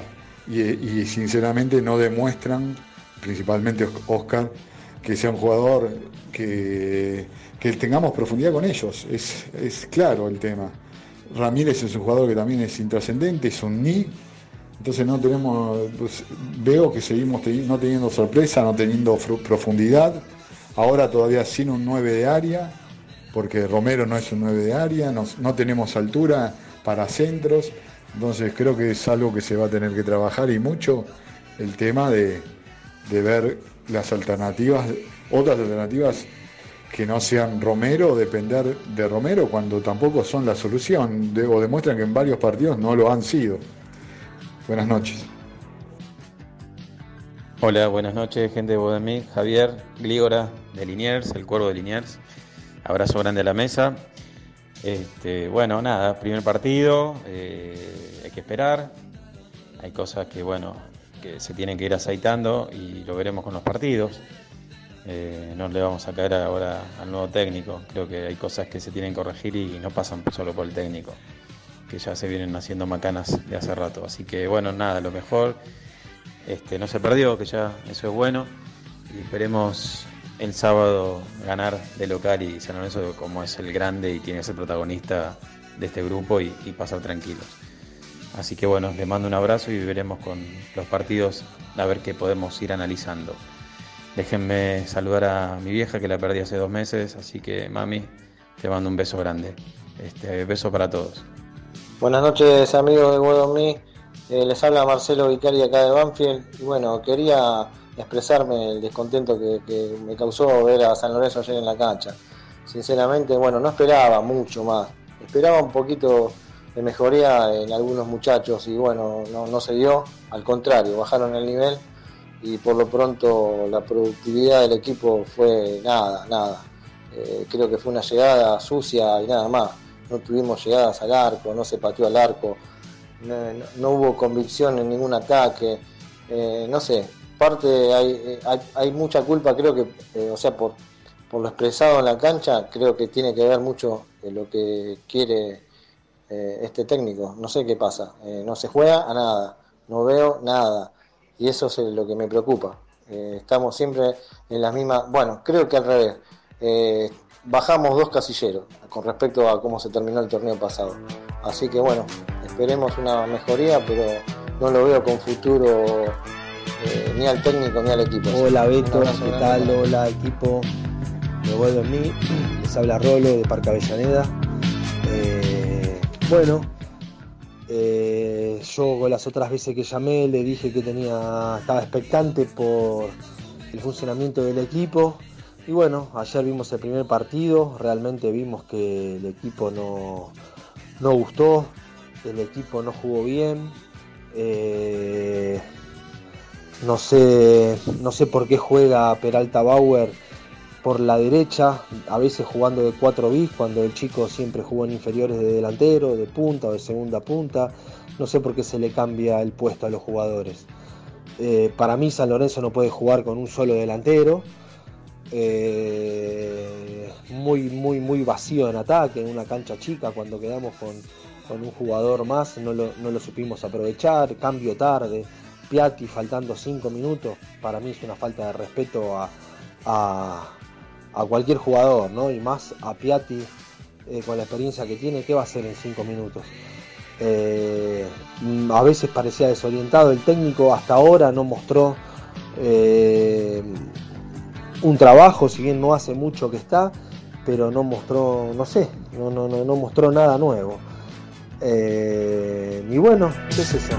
No fue un mal resultado. Por lo, por Buenas noches, Beto Espiño y equipo de Buedo en mí. Habla Pablo de Mataderos. Bueno, quería compartir unas observaciones futbolísticas muy, muy breves. Eh, desde mi punto de vista, en la defensa eh, está bien que, que juegue un juvenil al lado de, de Donati. Me parece que tiene rapidez, gana frescura, ganamos anticipo. No, no podemos jugar siempre con, con la experiencia y dando algunas ventajas.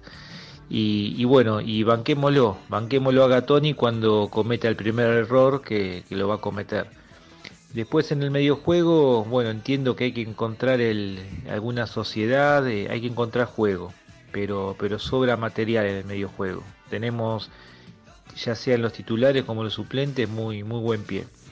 Y en la delantera, eh, a mí me gusta jugar con un 9, qué sé yo, mi- mis preferencias, yo los, los mejores San Lorenzo los vi con, con 9 y Ángel no es 9.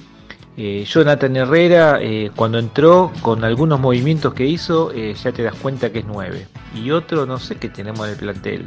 Habría que probarlo Alexander Díaz, tal vez, no sé, porque Peralta Bauer tampoco es 9. Así que, bueno, esa es mi, mi opinión. Bueno, vamos a Lorenzo, esperemos ganar la próxima. Está muy bueno el debate. En mi opinión, lo que yo vi ayer no me gustó para nada. Siento que si Argentinos iba ganando 2 a 0 al final del primer tiempo estaba bien. Como siempre, la mitad de la cancha es el punto más flojo del equipo y bueno, adelante está claro que le falta mucho rodaje. Pero bueno, lo destacable es que no hayamos perdido y además el gran debut de Gatoni. Buenísimo. Los Romero, lo mejor, como siempre, aunque tengan pocas apariciones siempre, pero siempre marcan la diferencia. Bueno, Soso, la verdad no mostró nada nuevo. Esperemos que dentro de poco nos deslumbre, no sé. No sé, la verdad que esperemos eso porque claramente todos los cuervos queremos que San gane y bueno, que el equipo mejore. Gracias por el partido. Hola, un saludo muy grande a toda la gente de Boedo Mí, especialmente a Maxi, soy Andrés de La Plata. Y bueno, nada, ayer el partido creo que nada, es un equipo totalmente en formación, creo que hace falta mucho rodaje, creo que hace falta compromiso de los gemelos, de los señores Romeros. Eh, nada, el doble 5 no me termina de cerrar con esos nombres. Eh, para destacar obviamente el debut de, de y fundamentalmente de Bauer, que es un pibe de inferiores y siente los colores. Creo que Monetti es más apellido de lo que realmente se ve reflejado en la cancha. No, no me parece justo la manera que perdió el puesto Torrico, pero no, no critico esa actitud. Y bueno, nada, hay que esperar y este, este es un equipo totalmente en formación. Un abrazo muchachos, saludos de La Plata.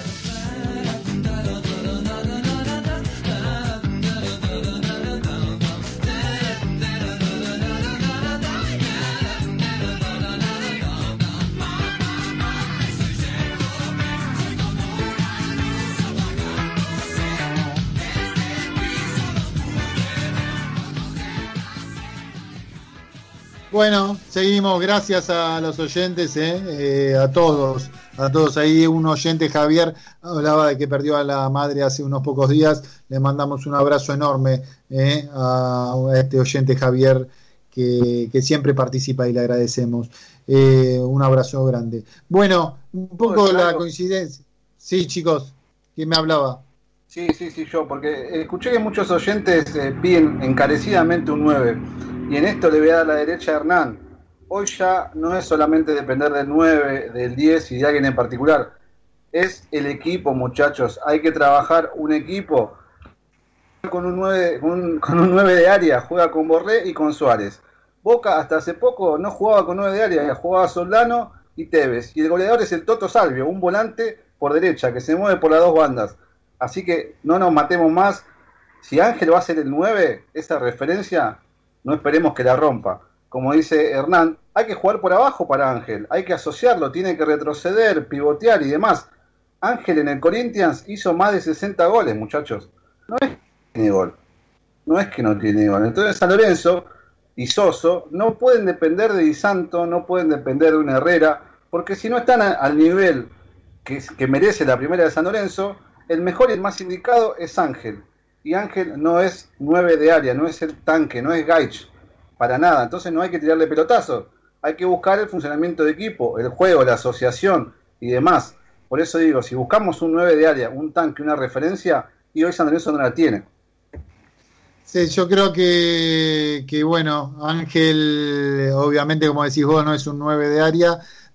Eh, a mí me cuesta, se puede llegar al gol, obviamente, por diferentes lados el tema del 9 de área a mí me sigue referenciando, lo sigo necesitando. Pero bueno, si encuentra el dinamismo, el diagrama, bienvenido sea. Este, ayer no llegó al área, por más si tenías el 9 de área o no tenías el 9 de área, no tenía el juego asociado. Entonces, por, más que tuvieses el 9 adentro del área, la pelota no iba a llegar. En el tema de Jonathan Herrera, este, algunos movimientos, ojalá que me equivoque. A mí me gusta opinar, me gusta equivocarme me gusta decir lo que pienso. No le veo tampoco pasta para hacer el 9 de San Lorenzo, a Jonathan Herrera. Eh, sí. ¿Cuánto tiempo jugó San Lorenzo con uno de más ayer? 20 minutos. 20 minutos. 20, 25 minutos. Tenés que ser un poco más vivo y darle el pelotazo a Herrera de última. No vi un pelotazo a Herrera. En la cancha de Argentina. Eh, sí, Urdiales, eh, Daniel Urdiales eh, coincide en el sentido de no caerle al técnico, de cómo se expresa. A mí también me cae bien esos tipos serios que le dan jerarquía y estatura al rol de entrenador. En un mundo fútbol de tanto chanta y arribista que el, hincha parece gustarle. Bueno, Daniel Urdiales que siempre también participa de Boedo en mí. Chicos, son once y cuarto, está el informe de, eh, de, Javier, pero cinco minutos o diez me parece que hay que darle al tema de la vuelta a Boedo. Hubo reunión el viernes en, la en planeamiento urbano. La primera reunión para la vuelta definitiva, Cuña, estás ahí todavía, ¿no? Sí. Por supuesto, sí, sí, estamos acá atentamente a las este, redes. Una reunión donde estaba la presidenta, que es del PRO, que estaba eh, Manuel Socías, que estuvo en Boedo Mí, el primer programa que sa- lo sacó al aire, si no me equivoco, de, contradígame, fue el primer programa, Boedo Mí, que salió Socías, el que levantó el proyecto del tema de la resonificación. Eh, hubo otro legislador. Socias, eh. ¿Cómo? Aplaudirlo a Socias, muy bien. Sí, sí, eh, hubo dos legisladores más del PRO y la, a ver, estuvo Mastro Simone defendiendo el proyecto, también a nivel urbanístico, ayúdame, eh, eh, también Maxi, también hubo el arquitecto que planteó el proyecto, hubo muchas preguntas, algunas eh, no inquisidoras, de cuestionamiento, mucho con respecto a la seguridad que iba a traer el estadio, mucho en cuanto a la altura, el tema de la zonificación en cuanto a cuánto iba a ser los metros del estadio, no tanto en la Avenida La Plata, sino en las calles laterales y en la de atrás, mármol, ¿no? Este, Salcedo, este, y cuánto, porque eh, aparentemente ellos hablan de los FOT a nivel arquitectónico y los legisladores hablaban de los FOT y San Lorenzo habría presentado un proyecto que no está, que tiene que ajustar. Yo hablé con una legisladora que quiere que se vote el proyecto eh, de, que es de, de- un bloque que yo hablo mucho, y me dice, Beto, acá lo importante es que Manuel Sociedad presentó el proyecto, hubiera sido bueno también para evitar tantas, Maxi, tantas preguntas de cuestionamiento, porque el PRO se sentía incómodo. Eh, eh, habitualmente, eh, si vos cerraste la reta Tinelli, a ver si se entiende lo que voy, gente, si cerró un acuerdo, el que, ¿por qué no lo presenta también un legislador del PRO? ¿Se entiende? Este, porque eh, en, ese rol es como que te dan la pelota a vos y, te tiene que venir a apretar el rival a nivel futbolístico, hacerte preguntas. Si lo presentó Manuel Socía del Frente de Todos, lo ideal, mismo uno de un equipo que es propio a nivel ideológico, dice, hubiera sido mejor que lo hubieran levantado varios eh, proyectos, y, y- y principalmente el bloque oficialista del PRO, ¿se entiende? Lo presentó Manuel Socía, por eso alguna eh, eh, gente de San Lorenzo decía, ¿por qué estas preguntas inquisidoras? El tema de la chicana del, del hincha de San Lorenzo entrando a la verdulería, el tema de las alturas, el tema de si San Lorenzo pagó o si debe muchos cheques rechazados, que estuvo ahí eh, de parte de un legislador del PRO. Eso igualmente hay que dar tranquilidad, yo creo que me dicen de adentro de la Casa Legislativa que esto es parte del asunto que va no hay que, que si todo va sobre ruedas se va a votar en primera instancia eh, en la primera reunión de que va a ser entre el 12 y el 2 19 de noviembre. Ahora, me dijo un legislador muy amigo, Beto, lo ideal hubiera sido que lo presenten varios frentes, no solo Sociedad del Frente de Todos, ¿se entiende Maxi? A dónde voy. Acuña.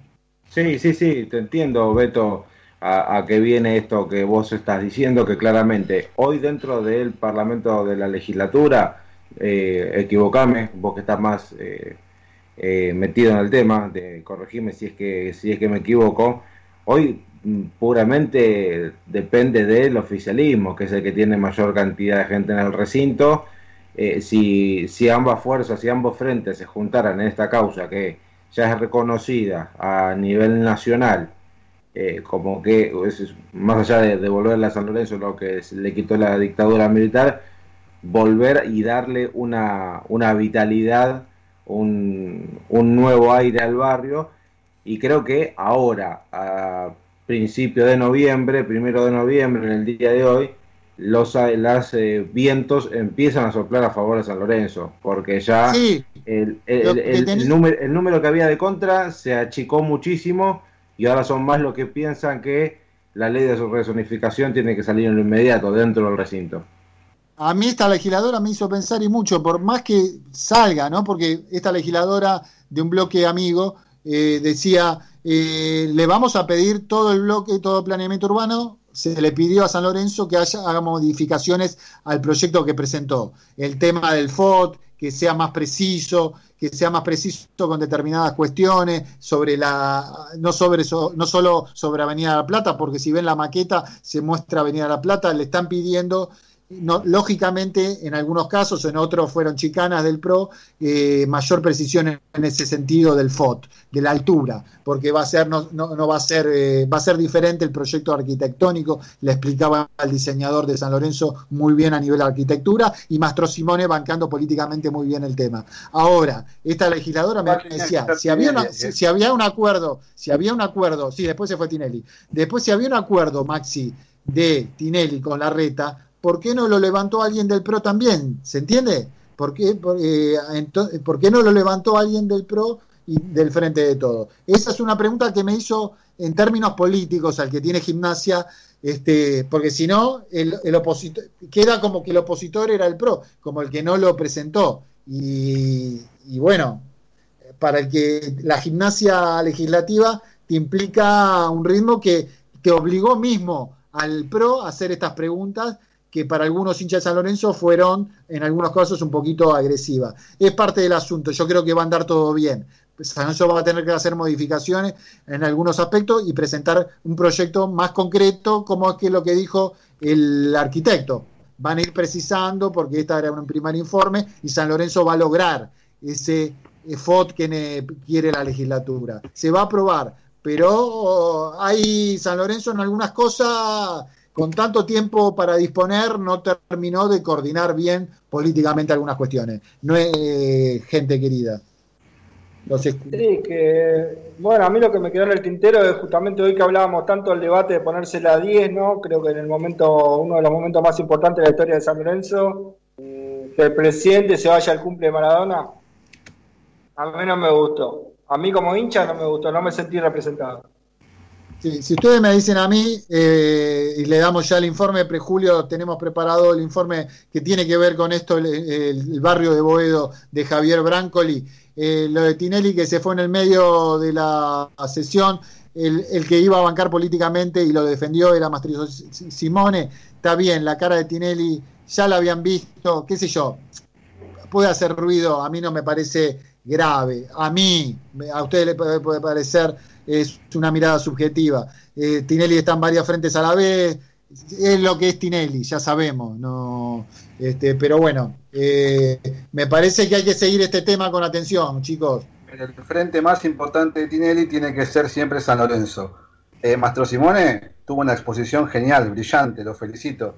Pero si eso salía de la boca de Tinelli, el peso es otro. Me parece que Yo la creo, realidad es esa. yo creo que Mastro Simone, eh, eh, Tinelli no lo iba a defender políticamente tan bien como lo hizo Ma- mi mirada de Mastro Simone. La carita de Tinelli te sirve para algunas cuestiones. Mastro Simone tenía más el andamiaje político la, de, para responder chicanas, para estar en el- la dinámica de ida y vuelta.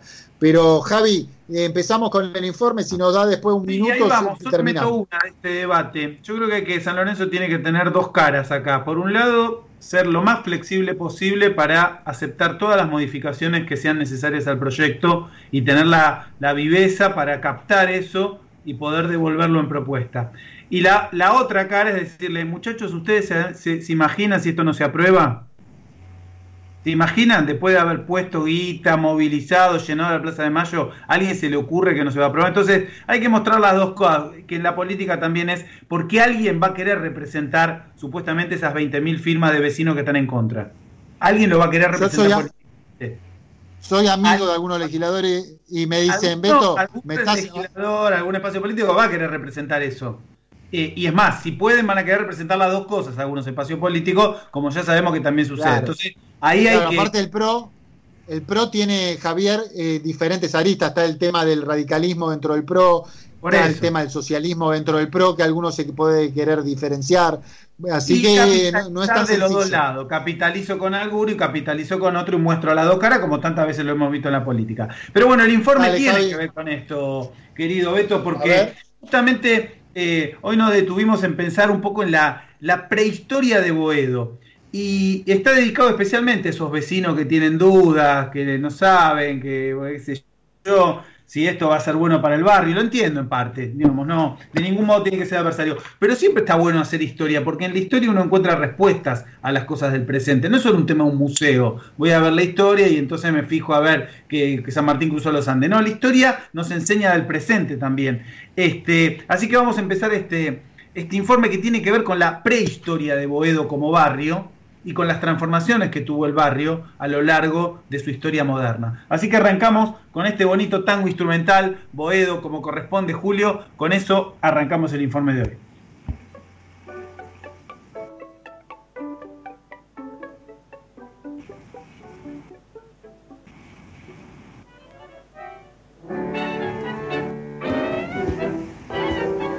Boedo tiene el alma como yo, abierta como un corazón que se cansó de esperar, dice el tango. Y la prehistoria del barrio es porque nuestro barrio como tal nació bastante hace bastante poco tiempo. Recién la Municipalidad de Buenos Aires en el año 72 reconoció a Boedo como barrio. Hasta ese momento, el lugar donde se encuentra la cancha era un lugar compartido entre Almagro, San Cristóbal y Parque Patricios. Lo que existía era la avenida Boedo, que era un centro cultural y comercial de la zona, y de hecho eh, Boedo existió como barrio antes, en la letra del tango, en la identidad territorial, en los vecinos que se sentían de ahí, más que en la norma de catastro. ¿no? Todas estas modificaciones arquitectónicas, legislativas, este, tienen que ver con procesos que se dan desde antes. A mediados del siglo XIX eh, vivía en ese lugar, eh, Boedo era un matadero. ¿sí? Era, era el matadero que venía de la avenida Sáenz, Puente Alcina, Ubicarán, y entrando por Boedo, por ahí entraba la hacienda. Eh, y un tal Siriaco Cuitiño, mirá qué nombre, era el dueño de esa zona que era un aliado de Rosas. ¿sí? Un aliado de Rosas que administraba eh, ese, ese matadero. Eh, recién en el catastro municipal va a aparecer Boedo, la avenida Boedo era General Paz de esa época. Del otro lado de Boedo era, no era la ciudad ya, era campo. Y en 1972 llega este segundo matadero, desde Puente Alcina, como decía, este, y en el 82 va a aparecer recién ahí, 1882, el año que nace el padre Lorenzo Massa. Así que hay prehistoria ahí y hay historia que tiene que ver con el origen del barrio, que no es lo que era, y lo que queremos decir con esto a nuestros vecinos también, nunca las cosas van a ser como siempre son. El tema es para dónde se transforma el barrio y parte de esta discusión creo que es la que queremos dar hoy. Por eso escuchamos este tango tan añorado que no se llama San Juan y Boedo, se llama Boedo y San Juan, porque ahí empezó la historia del barrio y es de Roberto Rufino. Vamos con el audio 2, querido Julio.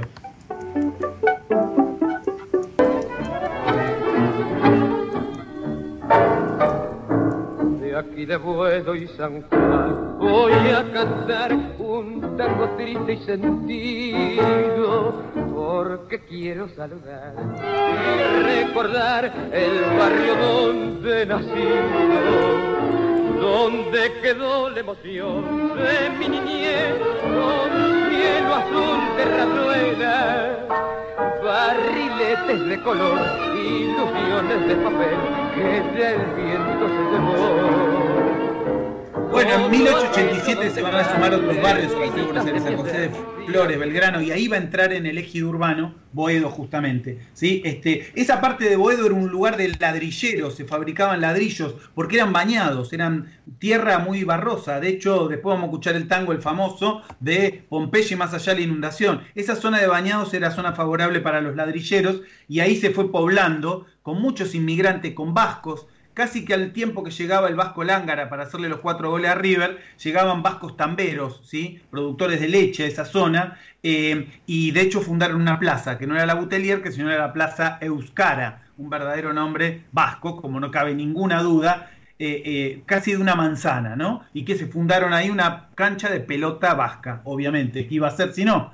Este, bueno, los ladrillos, las quintas, los tambos, los vascos, eh, las fondas, los primeros barcitos, fueron parte de ese paisaje que hoy conocemos como el barrio de Boedo, pero que se fue construyendo con la obra de los inmigrantes, con las migraciones, con las urbanizaciones que se fueron dando en esa zona. Por eso escuchamos que Boedo era la General Paz, era la protohistoria de Boedo, es el pasado del pasado del barrio que nosotros hoy conocemos y por eso escuchamos este tango. Hoy es una noche bien tanguera porque el tango es San Lorenzo y porque San Lorenzo es el tango de Chiqui Pereira para Boedo. Vamos con el audio 3 Julio.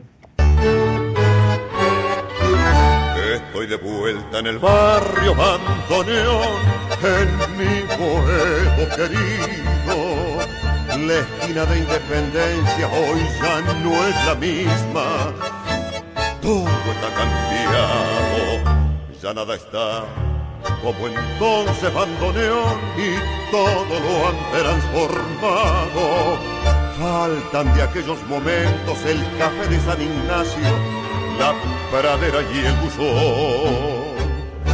Todo está cambiado, nada está como entonces, bandoneón, dice el tango. Y bueno, el barrio fue cambiando originalmente este espacio que decimos que era casi periurbano, se va transformando en, en un lugar más urbanizado, empiezan a aparecer en el, siglo XX los cafetines, el tango, los poetas, ¿sí? este, esa zona semi-rural se empieza a transformar en un barrio que tiene que ver, bueno, mucho con los grupos literarios, con el teatro, ahora vamos a mencionarlo, y también con el transporte. Toda la zona se va urbanizando con el transporte y fundamentalmente con la llegada del tranvía en 1910, ¿sí? aproximadamente, justamente cuando se funda San Lorenzo. ¿sí? ¿Se acuerdan la historia de que el cura Lorenzo salva a un pibe de que lo atropelle un tranvía? ¿no? En la puerta del oratorio San Antonio. Bueno, el tranvía es el que va a llevar a un barrio obrero ya proletario, laburante, de esa zona y de hecho la señora Azucena Butelier con la Sociedad Protectora del Obrero, Azucena Butelier va a fundar un barrio justamente por los problemas habitacionales en 1907. Ha habido, ha habido una huelga de conventillos donde la gente protestaba porque no podía pagar el alquiler y habitaba lugares inmundos. Ese era el barrio de Boedo también. Mi viejo cuando llegó del campo vivió en un conventillo y esos conventillos empezaron a ser este, urbanizados también con la obra de las mutuales de los trabajadores. ¿no? Era un mapa Boedo, entre Boedo, Sáenz, Garay, Bernet, y entrado ya el siglo XX y con el tranvía va a ir creciendo, ya dejando de ser una zona de campo y empezando a ser parte de la ciudad. Eh, década del 20, del 30, primeros títulos en la era amateur de San Lorenzo, primer título profesional en el 33, este, Boedo va a ser parte ya de la zona sur urbanizada de la ciudad y por eso escuchamos este cuarto audio, el tango por todos conocido, San Juan y Boedo Antiguo, de Homero Mansi. Gracias Julio por el audio 4.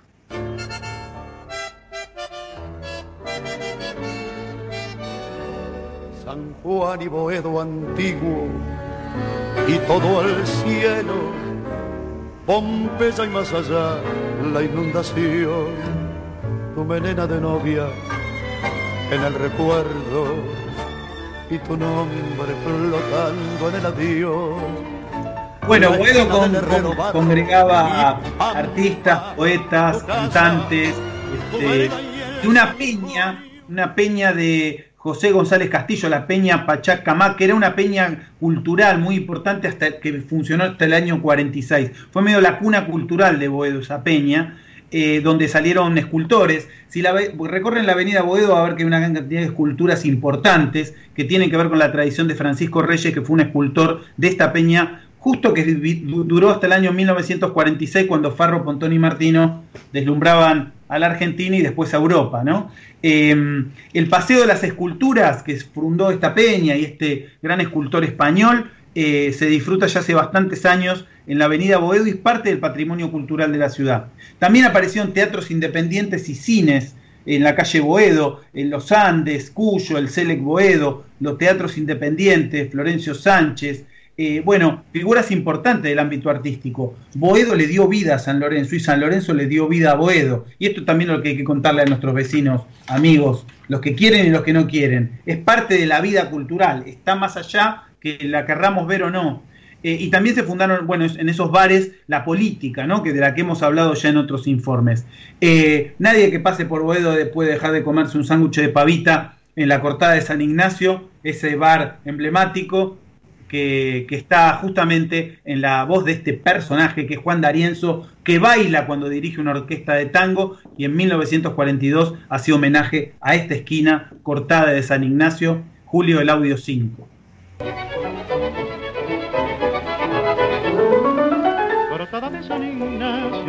Rincón azul de mi barrio, con su farol parpadeante, donde ayer amaneció más de una vez algún cantor. Vengo del lejos para verte, ya ves que no te he olvidado. Cortada de San Ignacio vuelva a ser aquel muchacho de ayer, junto a esa reja.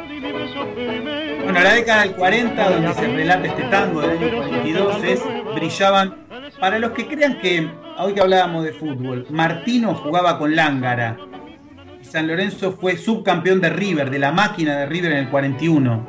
fue subcampeón de River en el 42 y ganó la Copa de la República, lo que sería la Copa Argentina, en el 43. Hasta que Martino fue campeón en el 46 pasaron siete años que llegó Farro, que llegó Pontoni. Miren si hoy nos acordamos de los jugadores por semestre. Bueno, esos jugadores jugaban 6, 7, 8 años o toda una vida en un club. El esplendor de San Lorenzo fue la década del 40, futbolística e institucionalmente, y al mismo tiempo Boedo cobró notoriedad con, como barrio, como lugar cultural y como lugar de crecimiento urbano. ¿no? El grupo de Boedo, el grupo literario, fue probablemente la expresión más alta de esto. Por eso decimos que San Lorenzo le dio vida al barrio y el barrio le da vida a San Lorenzo. Y por eso queremos volver, muchachos, nada más y nada menos. Vamos con el último audio y terminamos el informe, Julio. El audio 6.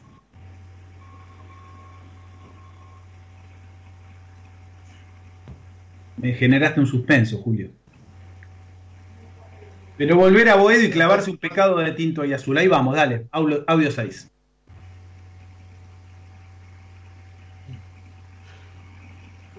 La pase del tildo. Bueno, ¿de qué habla Javi el audio quedó. 6? Era la vuelta, es la vuelta a Boedo. Pero bueno, la, la discusión de esta historia o de, esta, este relato histórico es que los lugares nunca son lo que fueron y el tango hace un poco eso, recordar lugares que ya no son. Bueno, el barrio cambió y muchas veces cambió, y cambió para bien y para mal. Bueno, nosotros creemos que la llegada de San Lorenzo al barrio la va a volver a cambiar y la va a cambiar para bien, pero pretender de que el lugar eh, sea lo que siempre fue, y no, porque la verdad que el barrio se deterioró mucho con la idea de San Lorenzo y el retorno le podría dar algo de aquello que perdió. Eso es lo que esperamos, no solamente tener una cancha donde ver un partido de fútbol. Y esa creo que tiene que ser nuestro mensaje también para no pensar que solamente queremos una cancha. Nosotros queremos recuperar un lugar que tiene que ver con la identidad de San Lorenzo. Así que bueno, con ese sentido el informe y para participar del debate con esta perspectiva histórica, digamos así. Bueno, excelente informe otra vez de Javier Brancoli. Dice Lidia Maffei, eh, dice lo siguiente. Este Javier me pone la piel de pollo, de verdad, eh, muy bueno. El cine Lesica, fui al cine Lesica, fui a Margot, San Ignacio, con mi pavita, bueno, este, este, de saluda a mucha gente, Marcelo de José Len Suárez, Oscar de San Martín, eh, Juan de Villaluro, mucha gente saludando por- también por el informe de Javier eh, Brancoli. Bueno, eh, Joana, gente, sí, Maxi. Joana de San Miguel, Andrés de la Plata, José de la Plata, Juan desde Japón, mucha gente escuchando, ¿eh? Boedo. Excelente, Hernán, ¿algo para agregar, eh, Juan? No, bueno, San Lorenzo vuelve a los entrenamientos en el día de mañana y bueno, esperamos que el próximo sábado contra estudiantes ver una versión mejorada de este equipo de Mariano Sánchez. ¿Horario? Sábado 18.30, eh, Beto querido. Hay que ver si la, la liga permite el ingreso de la, de, la prensa que no pudo ingresar eh, el otro día ante Argentinos, así que seguramente tengamos cobertura radial. Eh, crucemos los dedos, ojalá se pueda, si podemos volver a ver a San Lorenzo. Y recordar que Eduardo Berizzo, director técnico de Paraguay, convocó para la fecha del 13 de noviembre a los hermanos Romero. Así que Ángel Romero y Oscar Romero se pierden el partido de la tercera fecha ante Aldo Civi en Mar del Plata. Correcto. Bueno, eh, Danilo Urdiales también, imperdible el segmento histórico, la historia nos define, por eso cuando el equipo no tiene fuego sagrado te da bronca. Bueno, más mensajes eh, para el Si informe te de parece, Javier Beto, Branco. no quiero pasar por encima de acá del conductor, terminamos este, el programa con el, la- los- la- el temita que quedó ahí, se le colgó la, la PC a Julio y si querés cerramos con eso. Sí, dale, el audio, le mandamos un abrazo a Carlos Riera que mandó un audio y no se nos trapapeló, no lo pudimos enviar. Carlitos Riera que tanto queremos. A ver, el audio de la música del sexto pedido de Javi. Está tu gente la que se bancó el descenso, la que impidió que se vendiera San Lorenzo. Pero hay un sueño que aún me Ya falta menos, nada me puede parar. Yo te prometo que muy pronto volveremos a levantar los escalones en Boedo. en Boedo. Ahora Beto, vos sos un hincha, te quedaste hasta las 4 de la mañana. será gloriosa a donde jugué. Sí, bueno, eh, un poco de seriedad, como diría Maxi, hagamos periodismo. Eh, Javi, este, excelente como siempre. Carlito Riera me dio lástima que no mandamos el audio. Mandamos, se dice eh, Maxi Hernán, no mandamos. Mandamos el audio de Carlito Riera, eh, entrañable amigo. Eh, si lo tenemos ahí, si no, no importa, lo mandamos el domingo, siempre participa y nos va a entender. A Julio en la operación, Acuña, ¿algo para agregar? ¿Usted, compañero conductor? Bueno, mañana arranca una nueva semana para San Lorenzo, empezando el partido del próximo sábado. Eh, muchas eh, ideas y muchos eh, conceptos tácticos y que deberá actualizar y, empezar a, a, subsanar para el próximo partido Mariano Soso. Creo que tiene una tarea importantísima a lo largo de esta semana. Bueno, Perfecto. Eh, Julio, no sé si mandaste a ver el audio de Carlos Riera, si lo tenés, no, no te entendí bien eh, si ya lo pasamos. A ver.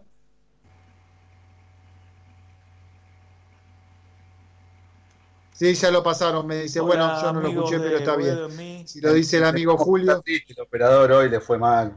Cuatro pepitas se comieron, pero bueno. Está triste. Eh, está jugando, está bien.